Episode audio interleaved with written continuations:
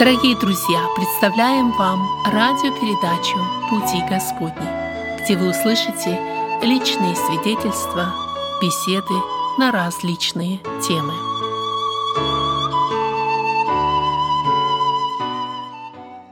Это война или это специальная операция, это агрессия, это оккупация – мы должны сказать, это война, это агрессивная, это захватническая война, это грех, который совершается сегодня на земле Украины. Самая первая война, или, может быть, первая агрессия, когда дьявол стал дьяволом, когда он стал противником. Христиане должны быть миротворцами, потому что мы понимаем, Христос победил это как раз наша ответственность как христиан, дать, дать верную оценку моральной, моральному преступлению, которое происходит. Мы не можем сказать, что Украина греховнее или виновнее любых других стран Запада или России. Все основные мировые события, они как-то отражаются в том, как это относится к Израилю. Если Господь определил это время, и восхищение церкви будет очень скоро, это говорит о том, что антихрист сегодня уже должен быть в зрелом возрасте. У сатаны на каждое время были приготовленные личности, поскольку и сам сатана не знает время восхищения церкви. Мое понимание, нужно доверять братьям.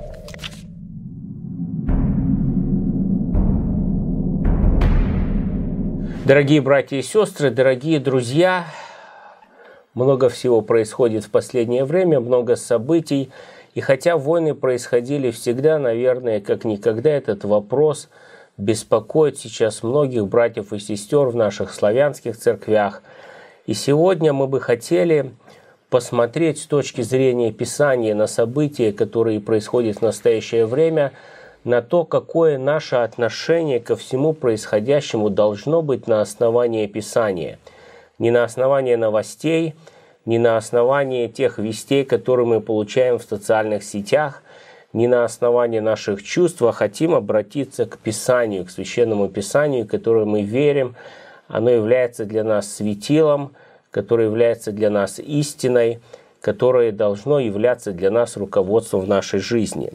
И с нами сегодня находится Андрей Павлович Чумакин, старший пресвитер Церкви Спасения, Эджвуд, штат Вашингтон в Соединенных Штатах. И первый вопрос, с которого я хотел бы начать нашу беседу, это то, что, что нам Библия говорит вообще о войне.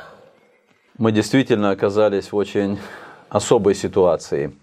Ситуации, в которой не были никогда, я имею в виду не только христиан, всех людей, а, с того момента, как началась война и уже идет целый месяц. И эта ситуация ставит перед нами вопросы, о которых мы, может быть, раньше думали только косвенно. Сегодня и на протяжении всего этого месяца эти вопросы стали очень прямыми, очень острыми, и нам приходится думать об этом, искать ответы. И если отвечать на этот вопрос, что Библия говорит о войне, мы э, вспоминаем с вами, что самая первая война, или, может быть, первая агрессия, первая, а, первый захват власти, он произошел тогда, когда дьявол стал дьяволом, когда он стал противником, когда а, у него появилась эта идея вознести престол свой выше престола Божия. И это, это была захватническая война. Это было его стремление, это было его желание, и Писание говорит об этом. И мы понимаем, что сама возможность а, вот того, что произошло, оно основано на двух важных моментах. Первый – это на свободе, который Бог дал творению своему. И второй – это на грехе. И мы знаем, что дьявол – а, попытался осуществить свое желание, в результате чего появился грех. И впоследствии мы знаем, что это свобода и проявление греха было в Едемском саду, когда люди восстали против Бога, и теперь мы видим, что войны, которые происходят, они зиждутся на греховной природе человека. И Новый Завет нам говорит, отвечая на вопрос, откуда у вас распри, откуда у вас войны, вы, вы желаете, не имеете, вы убиваете.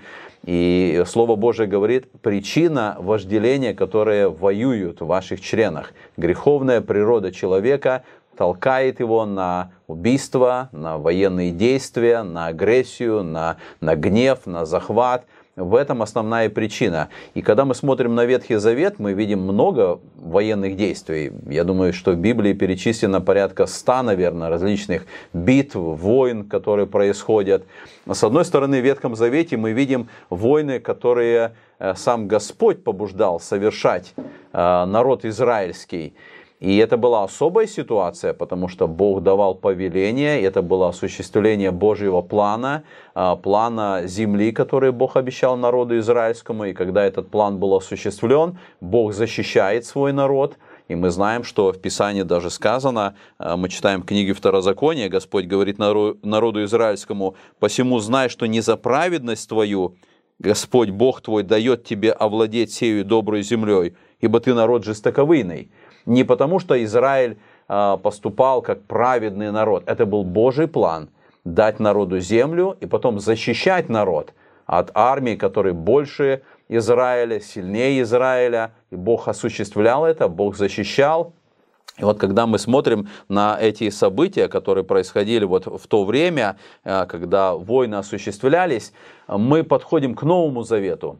И мы понимаем, что Иисус Христос, который пришел, стал человеком и стал спасителем, Он осуществил своей смертью, воскресением и вознесением вот эту полную победу над силами зла. И поэтому в Новом Завете он назван, а, когда Иоанн видит, и ему сказано, это лев от колена Иудина, он победил. Он является победителем вот этих духовных сил, которые с самого начала а, осуществляли войну, ведут войну, и в Ветхом Завете мы видим все эти э, нечестивые народы, которые были под управлением. Христос является победителем, вот об этом говорит нам Священное Писание. По сути, может быть, в этом и есть наша правильная позиция, когда мы смотрим, что Библия говорит о войне.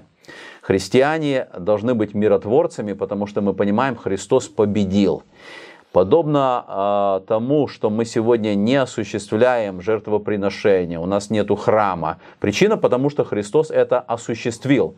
Точно так же мы сегодня имеем вот такое правильное отношение к войне, когда мы считаем это злом, потому что Христос уже победил. Он уже стал победителями над силами зла, хотя реальная его победа осуществится только в будущем. И вот мы смотрим с вами на а, события пророческого указания, который говорит, что окончательная битва, самая большая война, она должна произойти в будущем, битва Армагеддон, когда э, все армии мира, они соберутся против Израиля, они будут вести эту войну, и Господь наш э, сойдет с небес с воинствами небесными, когда Он поразит все эти армии, когда Он установит свое царство, царство мира, царство благополучия, царство справедливости, и мы ожидаем этого момента. Мы ожидаем, что именно вот в этом действии Христа, победителя сегодня и победителя в будущем, в буквальном смысле, э, осуществится окончательная победа и решится вопрос войны. Вот то, что в общем, если говорить, Библия говорит о войне. Есть такое понимание или как бы доктрина справедливой войны, just war. То есть э, я даже не, не веду сейчас речь об участии христиан в такой войне, но вот больше может быть на государственном уровне. То есть а, just war, справедливая война, это война, которая а, начинается для того, чтобы, допустим, сохранить какую-то народность от геноцида или чтобы защитить людей – или чтобы предотвратить более серьезную беду, более серьезную, может быть, войну. Находим ли мы основание вот такой доктрины справедливой войны где-то в Писании или нет?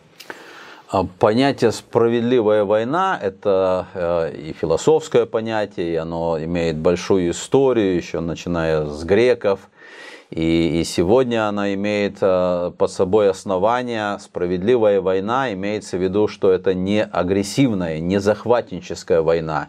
Это больше война, э, когда защищается своя страна или защищается народ какой-то. И вот отвечая на этот вопрос, э, мы должны, наверное, разделить отношение к справедливой войне государства или, или страны и отношение христиан. А, мы видим, что Писание говорит, что Бог установил а, власти, Бог установил государство, и основная задача государственной власти – это защищать людей, защищать граждан. Именно поэтому власти дано право иметь меч для того, чтобы наказывать нечестивых и защищать праведных. Поэтому если говорить вот о справедливой войне в отношении государства, да, видимо, государство имеет это право на защиту, на оборону, на защиту своих граждан. А государстве дано это право, и поэтому, э, когда говорится речь о справедливой войне, речь идет о том, что э, при этой войне не должно быть уничтожения гражданского населения, не должно быть каких-то э, необоснованных разрушений, какого-то насилия, которое, которое не имеет границ. А, поэтому если речь идет вот в этом смысле, гражданская гражданская позиция, а, она должна действительно быть где-то подтверждена. Да, государство имеет на это право. Но когда мы говорим, что мы как христиане или мы как церковь, а, можем ли мы защищать или стоять на стороне справедливой войны, вот здесь немножко возникает а, другая позиция, а, причем разнообразная позиция. Есть позиция христиан, которые занимают позицию милитаризма, есть позиция пацифизма. Наверное, позиция справедливой войны это какая-то средняя позиция между милитаризмом и пацифизмом. Это вот именно такая позиция, что это допустимо, когда нужно защищать свою страну, когда нужно защищать людей, которые уничтожаются. И здесь вот у христиан, в том числе у баптистов, всегда были разные подходы. Разные подходы между всеми этими тремя позициями, где я нахожусь, где я э, каково мое понимание, когда э, мою страну нужно защищать. И я бы не сказал, что Библия стоит в каком-то вот в одном таком ясном понимании. Христианин Наверное, это всегда было и во время Советского Союза. Отношение христиан к военным действиям, к службе в армии, принятие присяги, оно всегда было разнообразным, и каждый христианин он для себя лично принимал вот в этом вопросе какое-то решение. Хорошо, спасибо. Каково наше отношение к тому, что сейчас происходит между Украиной и Россией? Как мы это называем? Это война или это специальная операция – это агрессия, это оккупация или это обеспечение безопасности страны? Это очень острый вопрос сегодня. И э, разные люди по-разному на него отвечают. Некоторые не отвечают, некоторые пытаются найти какой-то более такой гладкий, более спокойный ответ. Э, то, что происходит сегодня, это, это бедствие – и когда мы смотрим на, на те события, которые сегодня происходят в Украине, э, мое мнение, мы прямо должны сказать, это война, это агрессивная война, это захватническая война. И э, какие бы другие термины ни пытались мы применить здесь, военная операция или какие-то другие, может быть, более спокойные, более, более поверхностные термины, то, что происходит, это война. Я сказал с самого начала, что мы никогда не предполагали, что наше поколение будет э, свидетелями вот таких событий, когда идет полномасштабная война, когда уничтожаются города, стираются с лица земли, когда есть огромное количество жертв гражданского населения. Да, есть какие-то причины, и люди сегодня начинают рассуждать о том, почему это происходит, и какие причины, и что стало толчком к этому. И я думаю, что вот в этом вопросе для нас, как для христиан, очень важно немножко разделить, не, не столько рассуждать о причинах, почему это произошло, что стало толчком к этому, сколько вот к нашему отношению, что на самом деле происходит. И когда мы видим убийство, когда мы видим разрушение, когда мы видим смерть, а, мы, мы должны сказать, это война, это агрессивная, это захватническая война, это грех, который совершается сегодня на земле Украины. То есть нам не нужно пытаться выяснять, да, наверное, мы не сможем, далеко не все мы знаем, именно причины, кто прав, кто виноват, почему так получилось. Насколько, насколько нужно или необходимо вообще пытаться сейчас это выяснять и к чему это может привести? Вот это вопрос как раз он и э, является острым таким, э, когда христиане начинают выяснять причины, когда христиане начинают занимать одну или ту другую политическую сторону. Э, вопрос вовлеченности в политику тоже сегодня очень острый. Должны ли христиане, в какой мере христиане должны э, участвовать в политике? Но вот в этом как раз и ловушка, когда мы становимся на эту сторону, выяснить причины, узнать, узнать все детали этого. Мы никогда не сможем это сделать. Мы, мы не имеем достаточно основания, достаточно сведений.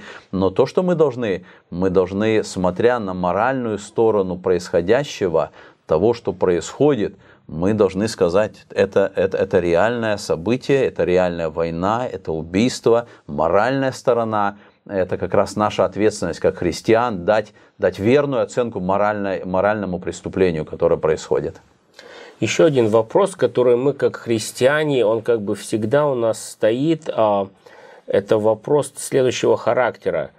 Мы верим, что Бог всем управляет. Мы верим, что а, Господь имеет свой план в отношении всех людей, всех стран.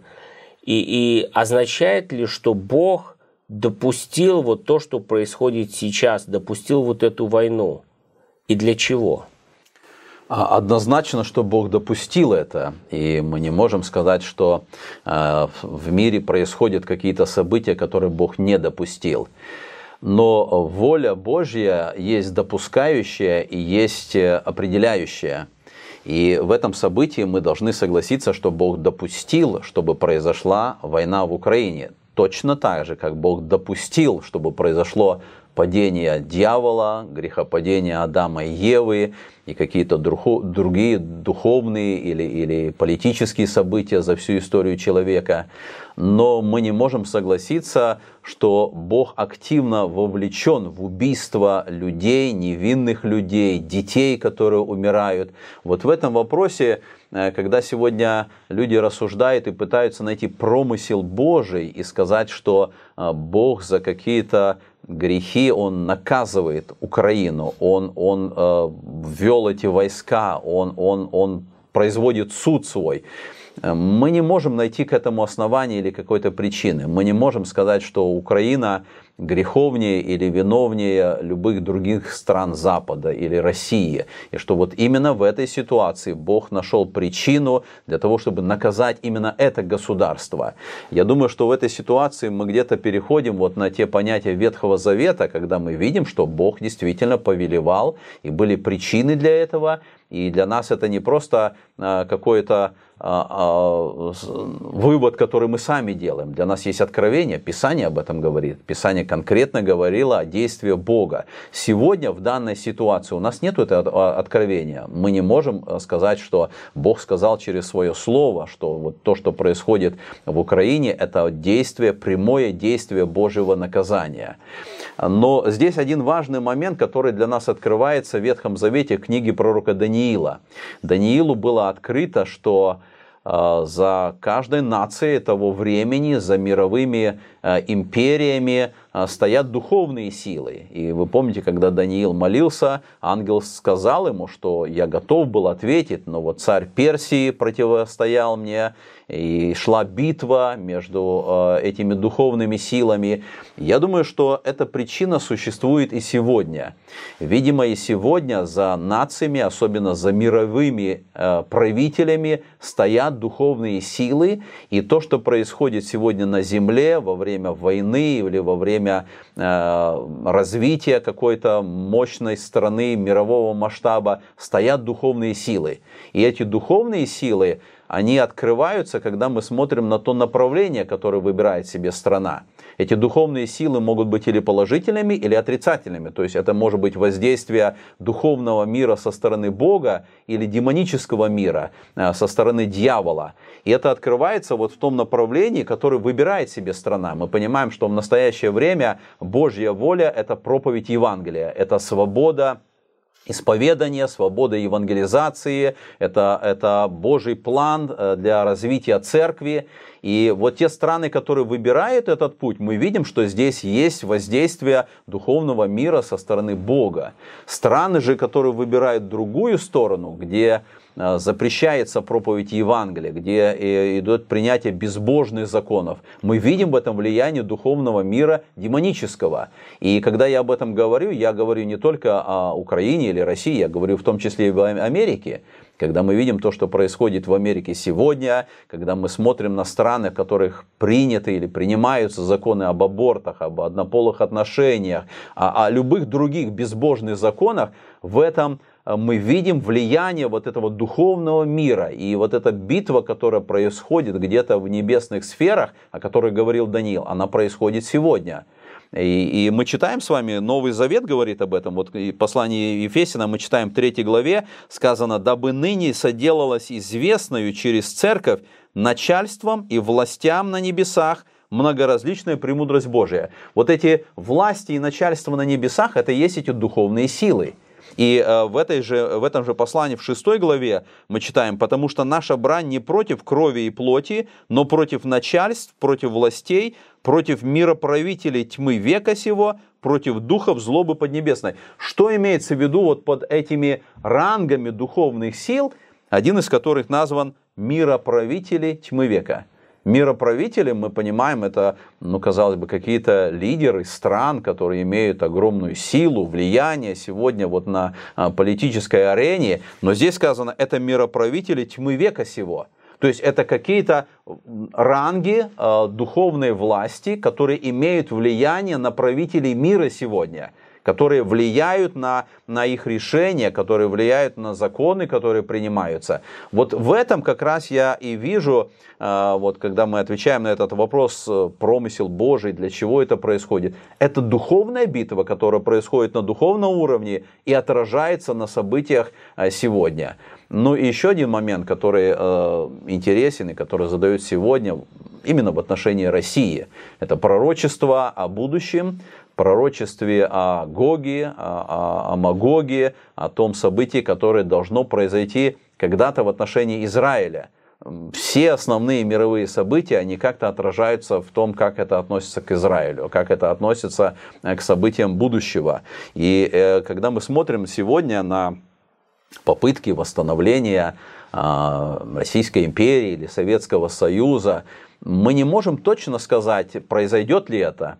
Мы не можем точно сказать, э, какие будут последствия этого. И если это начнет развиваться, если это будет какие-то э, коалиции с Китаем или с Ираном, то в конечном итоге, наверное, это приведет к тому, что это будет мировая империя. Каким образом это произойдет? Но этот враг севера, о котором много сказано, этот Гог, который должен прийти и вести битву, в конечном итоге это придет к Израилю. Это придет к мировой империи, которая пойдет на Израиль. И поэтому, вот смотря на то, что происходит сегодня, мы не можем буквально говорить, мы не можем так прямо говорить, будет ли э, Путин этим э, руководителем, но мы должны очень внимательно смотреть на события, которые происходят. И другой момент, мы понимаем, если приближается время восхищения церкви, если Господь определил это время, и восхищение церкви будет очень скоро, это говорит о том, что антихрист сегодня уже должен быть в зрелом возрасте. И я думаю, что у сатаны на каждое время были приготовленные личности, поскольку и сам сатана не знает время восхищения церкви. Но если восхищение произойдет завтра, это значит сегодня антихрист должен быть в сознательном возрасте, приготовленный к тому, чтобы встать на арену мировых событий, стать мировым правителем, поскольку только 7 лет скорби. Это очень быстро должно произойти, чтобы в первой половине скорби, в начале этого времени, антихрист уже занял это положение мирового правителя. Возможно, и сегодня то, что разворачивается, это как раз исполнение этих событий. И я говорю, что я не могу сказать, является ли Путин или какой-то другой руководитель, мировой лидер э, этой э, личностью, которая может стать антихристом. Я думаю, что во все времена, был ли это Гитлер, был, был ли этот Нерон или Наполеон или кто-то другие какие-то мировые личности, это были личности, приготовленные нужный момент, чтобы занять это место. Возможно, и сегодня есть эта личность, которая приготовлена, чтобы э, занять это положение Антихриста. Следующий вопрос, который я хотел бы задать. А, в последние вот несколько недель особенно много видеосообщений, много новостей, много того, что пересылается по текст-месседжам, по разным а, платформам. Насколько целесообразно, насколько мудро вообще тратить свое время на просмотр вот этих всех сообщений, просмотр новостей, независимо с какой даже стороны – и вообще, где правду найти? Я понимаю многих верующих сегодня, которые не могут быть просто равнодушными к тому, что происходит в Украине, э, которые не могут просто, э, ну так сказать, держать себя э, для того, чтобы каждый день или, может быть, каждое утро не проверять, что происходит там. Наверное, наша позиция вот быть такими более сдержанными к новостям, она была реальна до того, когда началась война. И мы понимали, что что-то происходит в мире, в той или другой области, и нам это не так важно, и нам не нужно тратить на это время, нам нужно жить, нам нужно исполнять Писание. Но вот уже на протяжении месяца христиане э, не могут, наверное, по-другому, чтобы каждый раз не проверить, а что там еще, а куда все двигается, а, а какие события еще происходят. Но э, тут действительно нужно быть очень аккуратными, потому что мы понимаем, что такое пропаганда. Мы понимаем, что пропаганда это такое сознательное управление массами, э, когда дается э, такая субъективная или ложная информация, которая призвана э, к тому, чтобы завладеть умами людей и, и заставить людей понимать э, события, которые происходят вот именно так, как нужно понимать. И сегодня, вот в 21 веке, мы понимаем, что пропаганда, она есть на разных уровнях, она есть в каждой стране. Мы видим это в Америке сегодня, что вот такая честная журналистика, она уже ушла куда-то в прошлое, и все события представляются именно однобоко, с одной стороны. Вот так нужно понимать, вот что это такое. И поэтому сегодня медиа уже не ставит перед собой целью просто сообщать, информировать о событиях, а ставит цель а, анализировать и показывать, и истолковывать события. И вот здесь мы, как христиане, должны быть очень аккуратны для того, чтобы не попасться на это, эту удочку пропаганды, для того, чтобы не начать воспринимать события так, как кто-то хочет, чтобы мы воспринимали. Мы понимаем, опять же, э, за всем этим есть дьявол, он пытается вот именно э, эту пропаганду использовать для того, чтобы э, заставить христиан понимать это все однобоко. Что нужно делать здесь, как я вот вижу, как я понимаю? Конечно, нужно знать события, а, так, как они есть на самом деле. И если мы понимаем, что пропаганда или, может быть, такие искаженные новости, они могут быть с разных сторон, э, то мое понимание, нужно доверять братьям. Я считаю, что э, братья, которые находятся вот сейчас в зоне событий, военных событий, это наши братья.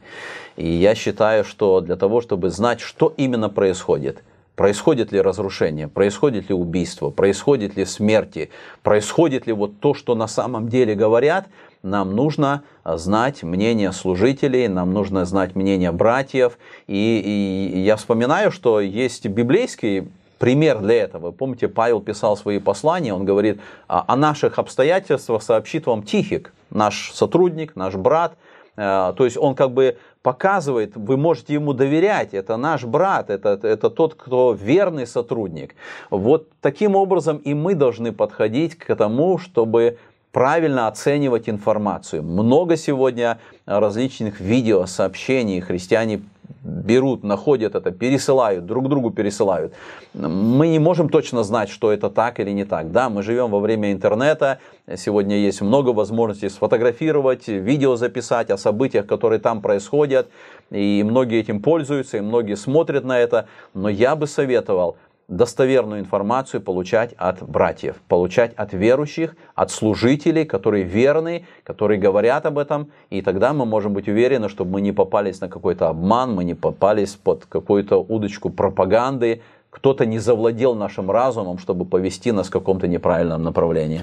Ну и, наверное, это зависит, пропаганда это или нет, еще что, какие чувства вызывает в нас просмотренный материал. Он вызывает в нас ненависть или он вызывает в нас какое-то сожаление э, и искреннее желание молиться за то, что происходит. Можем ли мы, как верующие, Имеем ли мы такое право защищать свое отечество, свою страну, свои идеи с оружием в руках? Я уже немножко ответил на этот вопрос. Все зависит от э, той позиции, которую принимают христиане. И тогда, когда твоей стране происходит война, происходит агрессия, э, здесь христиане становятся перед этим выбором. И э, нам может быть легко э, принимать какую-то позицию, когда мы находимся в другой стране, когда у нас мирное небо, когда у нас нету этих событий, когда мы не видим людей, которые умирают, детей, которые умирают. Поэтому в этом вопросе я бы оставил это тоже решение христиан, э, которое они принимают для себя лично. Я не могу в этой ситуации как-то осуждать тех, кто становится на защиту, точно так, как я бы не осудил э, хозяина дома, мужа и отца, который защищает свою семью, когда э, врываются преступники. Да, мы понимаем, что есть библейские принципы, мы должны их соблюдать. Но я сказал, что одна ситуация это когда идет посягательство на тебя лично, другое, когда это посягательство на твою семью, на твою страну. Поэтому в этом вопросе я бы оставил это на решение каждого отдельного христианина, который находится в этой ситуации, какое он принимает решение, принимает ли он э, понимание пацифизма, милитаризма или, как мы говорили, средней позиции, справедливой войны. И э, я бы побудил в этой ситуации христиан, которые находятся, может быть, в других местах, в других странах, где-то проявлять терпение и понимание. Это, это обостренная ситуация, когда мы сразу готовы осудить кого-то, и с одной или с другой стороны. Мы готовы сказать, что это должно быть не так, вот так правильно, вот так Библия говорит.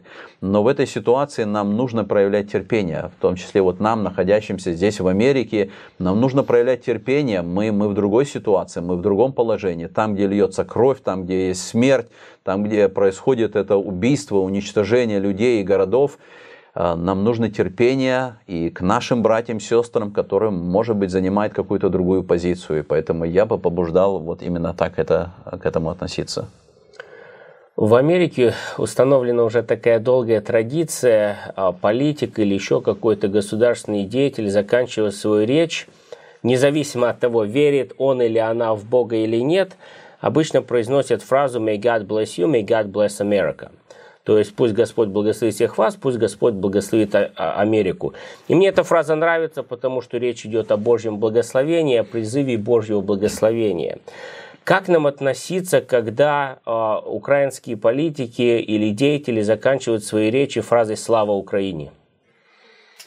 Это тоже один из моментов, который э, где-то обостряется, и э, многие начинают заявлять, что э, может быть, в этом причина вот того, что происходит сегодня, потому что слава должна быть Богу только.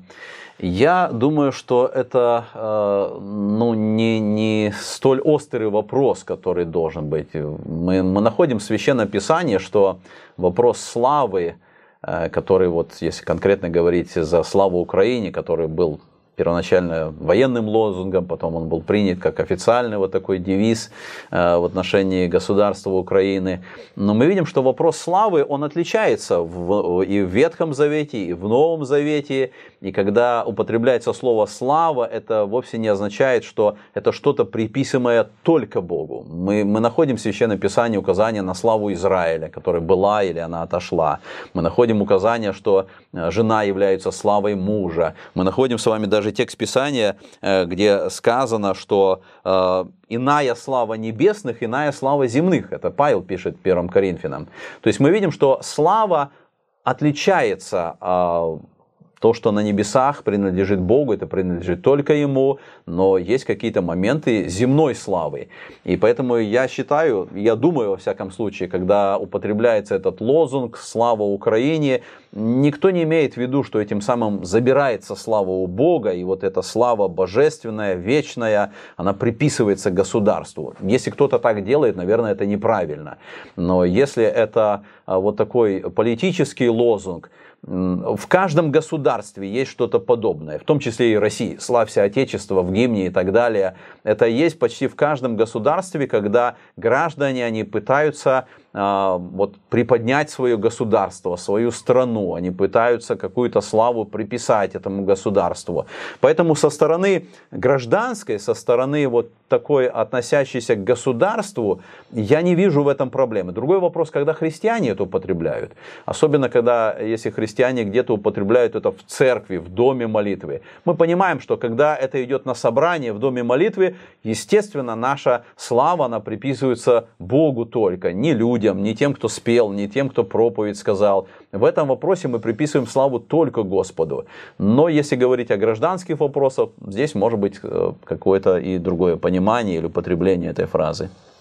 Хорошо, смотря на все эти события, мы все-таки смотрим немножко издалека и извне. А, вот. Мы не находимся именно в гуще вот этих событий, мы не живем в России, мы не живем в Украине, а, в близлежащих странах мы все-таки э, живем в Америке. Но в частности в нашей церкви есть люди с разных республик. У нас много со Средней Азии, э, есть с Прибалтики, есть с Украины, с Белоруссии, с Молдавии, с Украины. Как нам избежать конфликта среди членов церкви, находясь здесь в Америке и смотря на то, что происходит э, в Украине? Это тоже сложный вопрос. И э, он э, ставит перед нами, как мы говорили, оценку происходящего. И члены церкви, христиане могут, быть давать, могут давать разную оценку. Э, но, наверное, он как раз вот и базируется на том, что мы ищем причину. И, наверное, э, в церкви, в которой есть разные представители из Украины, с России, из каких-то других мест, э, служителям очень важно поставить, чтобы люди не старались находить причину, чтобы люди не старались говорить, почему это происходит, кто виноват, кто прав в этой ситуации, каким образом, вот почему оно происходит. Э, очень важно, чтобы в церкви сохранялось единство. И это сложно сделать вот в такой ситуации, как сегодня. Э, поэтому для э, членов церкви Э, мы понимаем, что если мы будем вовлечены во все вопросы политики, сегодня по-разному относятся к этому, должны мы быть вовлечены или нет, э, тогда мы запутаемся и мы создадим проблемы. Э, а Писание говорит нам, вот в Деянии апостолов мы читаем в 17 главе, «От одной крови он произвел весь род человеческий для обитания по всему лицу земли, назначив предопределенные времена и пределы их обитанию. То есть мы видим, что Бог определяет границы, Бог определяет времена, Бог определяет э, пределы обитания человека, нации какой-то. И мы не должны вот в этом вопросе обострять э, отношения, спорить, находить причину, находить виноватого. Я считаю, для того, чтобы сохранить единство, у нас должно быть правильное отношение к тем, кто страдает. У нас должно быть сострадание, у нас должна быть милость, у нас должно быть желание молиться о том, чтобы бедствие, война, кровопролитие остановилось. У нас должно быть общее стремление помогать тем, кто находится в этом страдании, желание а, поддержать этих страда- страждущих. Но с другой стороны, для меня тоже есть переживание, когда вот в этом напряжении или в этом споре открывается состояние сердец, которые э, не имеют вот такого христианского понимания, а которые занимают какую-то политическую позицию, которая начинает оправдывать э, агрессию или оправдывать убийство или оправдывать вот то, что происходит, э, пытаясь в этой ситуации, может быть, как-то сказать, да, Бог это делает, не имея для этого основания. То есть, когда я замечаю что член церкви вот так открывает свое состояние, для меня, как для служителя, это переживание. Что происходит с этим человеком? Каково его духовное состояние? Каково его сердце как христианина, который а, променял вот то христианское отношение, чувствования, которые должны быть у Христа, он променял на какую-то политическую позицию. Он готов вот так жестко высказываться, он готов э, делать кого-то виноватым, оправдывая кровопролитие, оправдывая смерть. Для меня это только еще одна причина э, заботиться об этом человеке, выясняя, насколько он возрожден, насколько он действительно является христианином. Вы упомянули молитву и о том, что нужно молиться, что в нас должно вызывать это действительно такое чувство искреннее для того, чтобы больше времени посвятить молитве. Может быть, а, если вы смогли дать несколько советов, а как нужно молиться, какой молитвой, а, и даже, может быть, ответить на вопрос, почему так много слышно молитв об избавлении, но так мало слышно молитв о покаянии. Это тоже хороший вопрос. И для нас примером, наверное, является Даниил, который молился именно молитвой покаяния. И для меня удивительно, когда мы читаем девятую главу книги пророка Даниила, а, этого старца уже, который, который прожил всю свою жизнь вот в этих особых э, ситуациях э, иностранного владычества. Он пришел туда мальчишкой, он пришел туда подростком. И через 70 лет он молится этой молитвой покаяние, он просит э, о прощении, он говорит, это мы согрешили, это мы были такими, это мы были нечестивыми. На самом деле он ничего этого не сделал. Он был верный Богу, он был служителем Божьим, он выполнял то, что Бог ему поручил при Вавилоне или при других империях. Но вот в этой ситуации, когда он жаждет избавления, он молится молитвой покаяния. Я думаю, это хороший пример для, для нашей молитвы сегодня. А, отвечая на вопрос, почему сегодня много молитв об избавлении, мало молитв о покаянии, вопрос, конечно, христианства. Мы понимаем, что а, мы не должны ожидать, что Россия или Украина, они покаются как, как страна, как государство.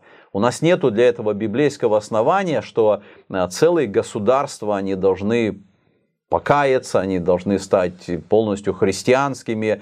В этом нет у нас никакого основания. Писание говорит, что ситуация будет ухудшаться, люди будут более грешными, беззаконие будет увеличиваться. Такова картина будущего. Так, так Писание говорит нам о том, что будет происходить.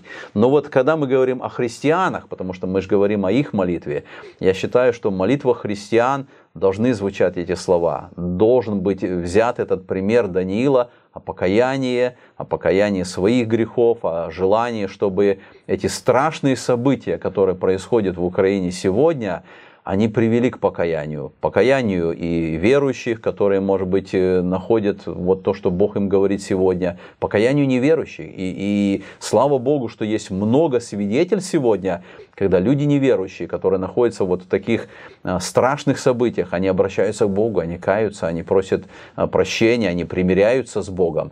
Поэтому в нашей молитве, которую мы сегодня совершаем, очень важно, чтобы у нас было сострадание, чтобы у нас было милосердие, чтобы у нас была просьба о помощи, просьба о том, чтобы Бог остановил то, что происходит, а, просьба о помощи людям, которые, которые потеряли свои семьи, которые, которые ранены, люди, которые оставили все, дома, убежали, ничего сегодня не имеют. Вот именно в молитве должно быть не общие слова, а о общем мире, а какое-то сострадание к этим людям, которые находятся в этом бедственном положении. Поэтому в нашей молитве мы не должны вот э, вставать на политическую какую-то арену и, и, и просить Бога о, о какой-то э, политической изменении ситуации. Да, мы должны просить о остановке кровопролития, остановке войны, о том, чтобы прекратилось это действие, в том числе, чтобы армия России прекратила то, делать то, что она делает сегодня. Но большая сторона именно сострадания к людям, в этом наше христианство, к людям, которые находятся в этом бедственном положении сегодня. И, может быть, уже заканчивая нашу беседу сегодня, что мы, христиане, вот живущие здесь в Америке, должны делать в ближайшее время? А, смотря на эти события, смотря на это бедствие, смотря на смерть людей, а, что мы, как христиане, должны делать? Молитва, благотворительность, какая-то личная подготовка к восхищению церкви.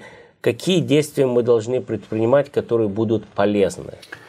Я считаю, что каждый христианин, а вот э, находящийся здесь, в Америке, далеко от этих событий, он должен проверить свое сердце в первую очередь.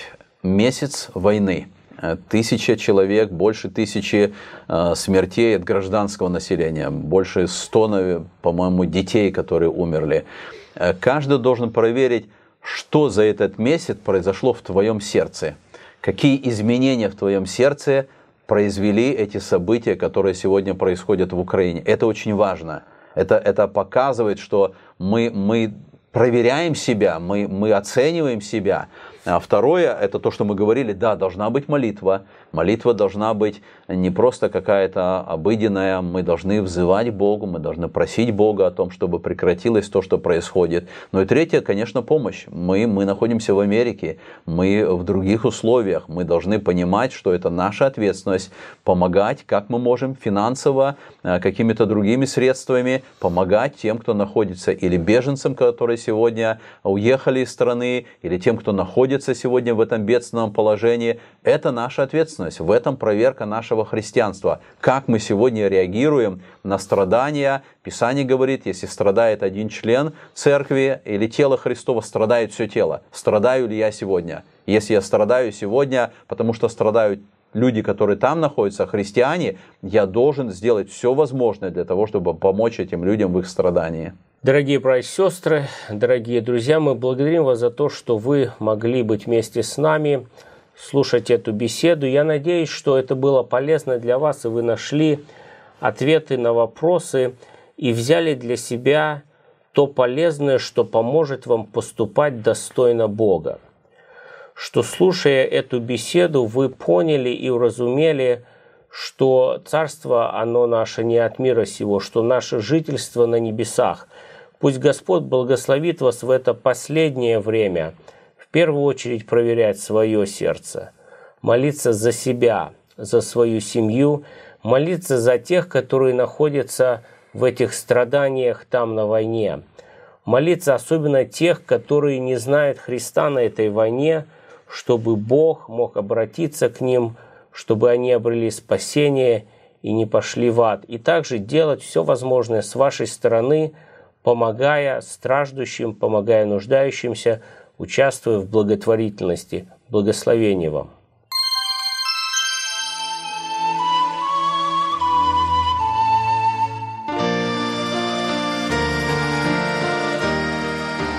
Этот материал вы можете найти на сайте salvationbaptistchurch.com.